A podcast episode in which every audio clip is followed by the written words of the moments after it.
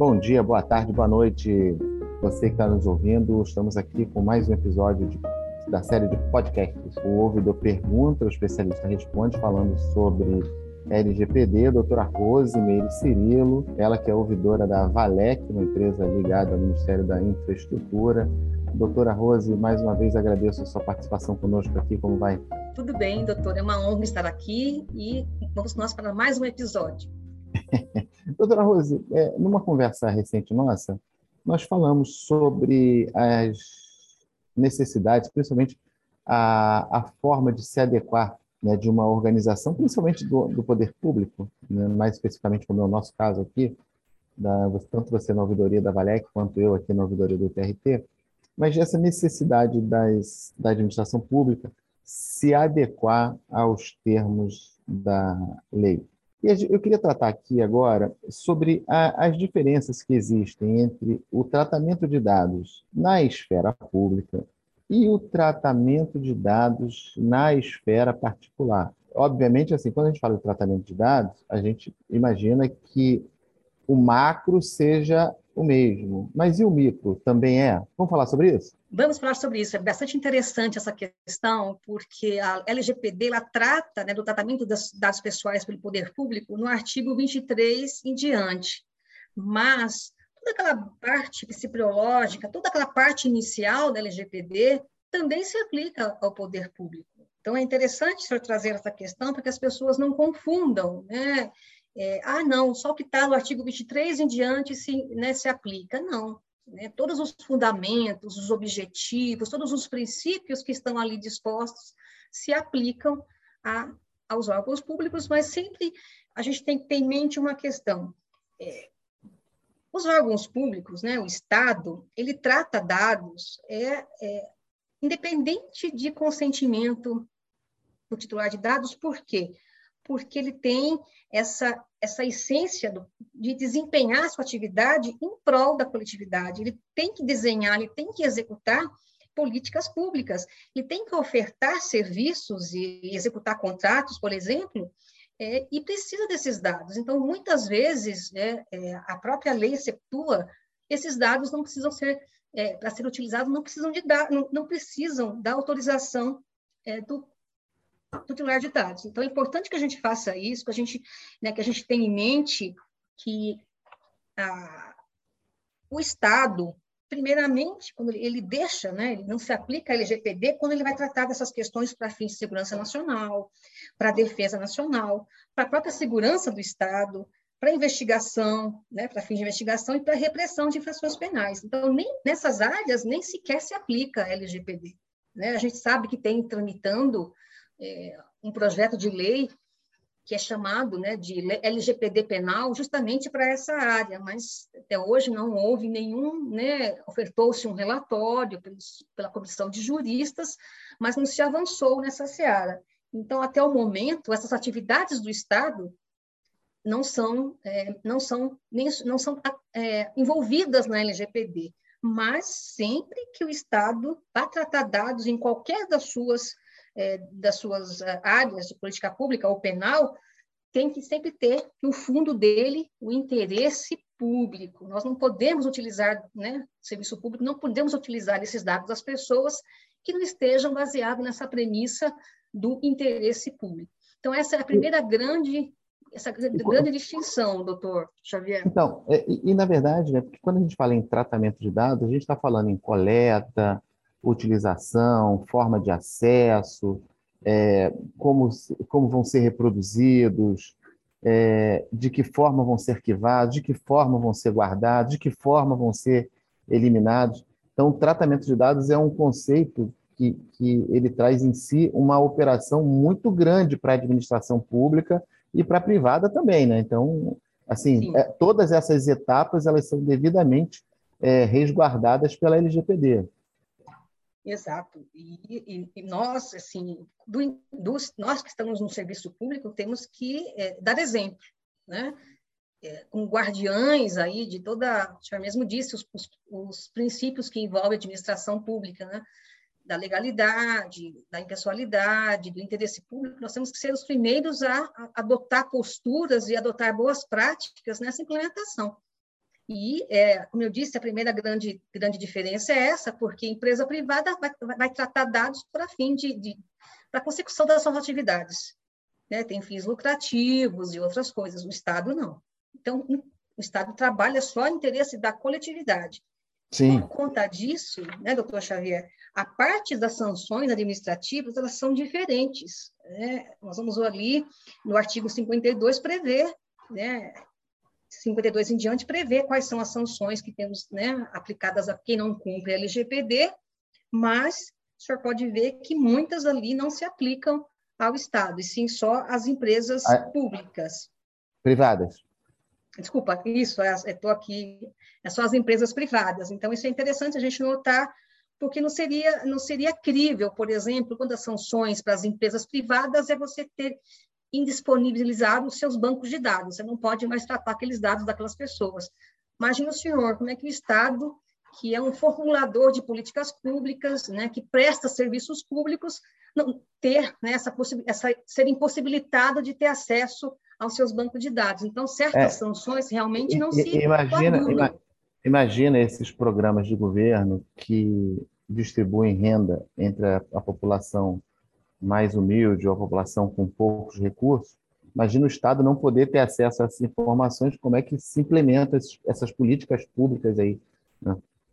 Sim, então, é por isso que as, muitas das sanções que estão previstas na LGPD só se aplicam para empresas privadas e não para empresas públicas, né? É, por exemplo, aqui também temos outra, advertência, essas questões aqui. Ah, desculpa, para a administração pública, a gente só vai aplicar advertência, né, para adoção de medidas corretivas para o controlador, Isso. para o operador, a publicização dessa, dessa infração, depois que ela é apurada, e a questão do bloqueio de dados não, não se aplica, e também a eliminação de dados pessoais fica difícil né, quando envolve o ente público, justamente pelo que a gente contou, a gente comentou aqui, essa questão do Estado trabalhar como fomentador, como formalizador, como prestador de serviços. Isso seria é, muito prejudicial, inclusive, para a ponta, né, para o usuário de serviço público. Então, essa não se aplica. É, e, e no, no, capítulo 4, né, que fala exatamente sobre o tratamento de dados pessoais pelo poder público, a lei ela é rica em detalhes, então ela também não exime ou, ou não exclui é, nenhum tipo de responsabilidade do encarregado, do controlador, enfim. Apesar de não serem, não, não se ter sanções tão é, mais firmes ou mais pesados do que teríamos na, no, no, na, no, na iniciativa privada, mas aqui também o princípio da, da, do resguardo dos dados, ele também é bem forte. Né?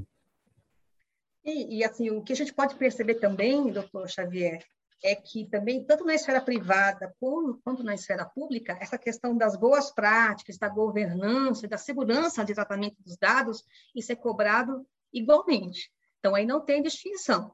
Tanto Isso. a empresa privada quanto as empresas públicas, os órgãos públicos têm que trabalhar com seus relatórios de impacto, têm que fazer, propor né, as suas políticas de, de, de, de, governança de dados pessoais, de privacidade. Então, isso é cobrado pela NPD, com aquela diferença que eu falei para o senhor. Para os órgãos públicos, a NPD ela vai, ela tem que demandar. Agora, as empresas privadas têm que, têm que entregar isso regularmente quando você tem empresas de grande porte tratando em suas atividades é, massivamente com dados pessoais.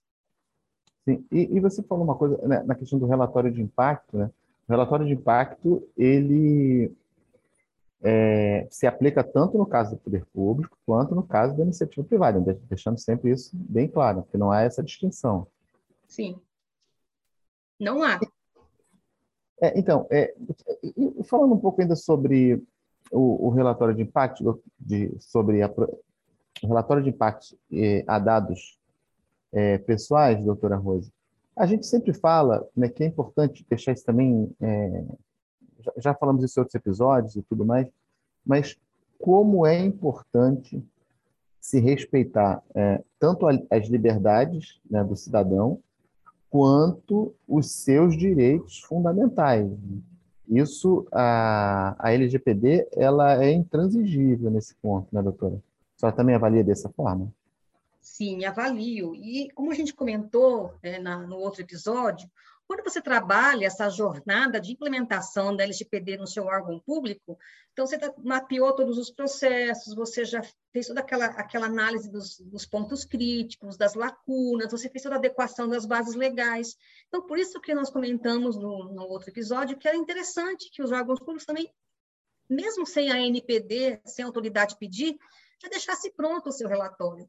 Porque como ele fez todo esse caminho, ele deu todos esses passos, essas informações elas compõem esse relatório. Então fica já tranquilo você já transferir tudo isso que você fez, todo esse passo a passo para o relatório. Porque se algum incidente acontecer, doutor Xavier, a, a, rapidamente a instituição, o órgão, vai poder responder, vai poder comprovar que tomou todas as medidas, que adotou boas práticas de segurança da informação, que ele fez todo aquele levantamento. Então, isso conta a favor do órgão, sabe? Porque ele já se preveniu, ele teve medidas de precaução e já colocou isso dentro de um relatório. Então, isso já demonstra a boa vontade daquele órgão público em implementar, em dar segurança ao tratamento dessas informações no âmbito do seu, né, dos seus espaços laborais. É, e a gente sempre fala, várias vezes a gente fala na ANPD aqui, a ANPD, que é uma autoridade nacional, né, que protege os dados, meu, seu, inclusive, né, ela é bem atuante, bem firme, e ela está sempre editando normativos, atenta a essas todas as peculiaridades que a LGPD trouxe a partir da sua vigência, e é ela que coordena todo esse processo de implantação da LGPD no Brasil, não é isso? Isso, é, a gente pode, é, na própria LGPD, do artigo 55 em diante, tem todas as exposições de criação da NPD, que é a Autoridade Nacional de Proteção de Dados, e é importante que não só o encarregado de, de dados do órgão, mas como todo o órgão em si tenha esse relacionamento é, próximo da NPD, é, trate né, de, de, desses assuntos, desses temas, porque é, não obstante a lei tenha já traga muitas delimitações, é, muitos itens ficaram para serem regulamentados posteriormente e, inclusive, com a NPD preenchendo esses conteúdos.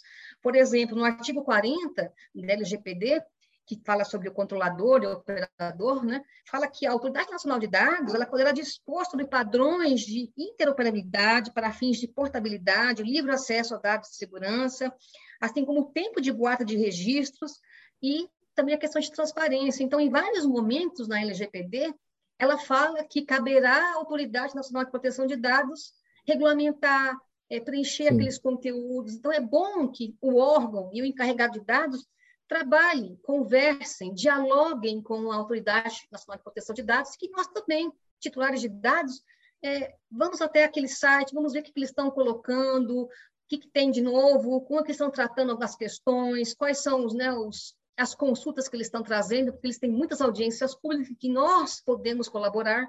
Né? Uhum. Eles, gente, eles, eles, chamam essas audiências justamente para que a gente possa construir junto com eles esses conteúdos que eles estão necessitando de serem delimitados. Então, é importante essa interlocução, viu, doutor Xavier? Que bom que o senhor falou sobre isso. Ah, muito bem. Mas é bom ter falado sobre isso, mas é ruim que eu vou falar agora que nosso episódio acabou. Ah, não, jura? Estava ah, tão é. bom. Mas não tem problema, não. A gente vai voltar. Eu lhe garanto que a gente vai voltar para continuar falando sobre LGPD, doutora Rose. Eu agradeço aqui mais uma vez a sua imensa é, colaboração conosco aqui. E já deixo aqui também no ar o convite para você retornar para continuar falando de LGPD. Estarei aqui com o senhor e com os nossos ouvintes, porque é sempre muito bom disseminar bons conteúdos sobre essa lei, doutor.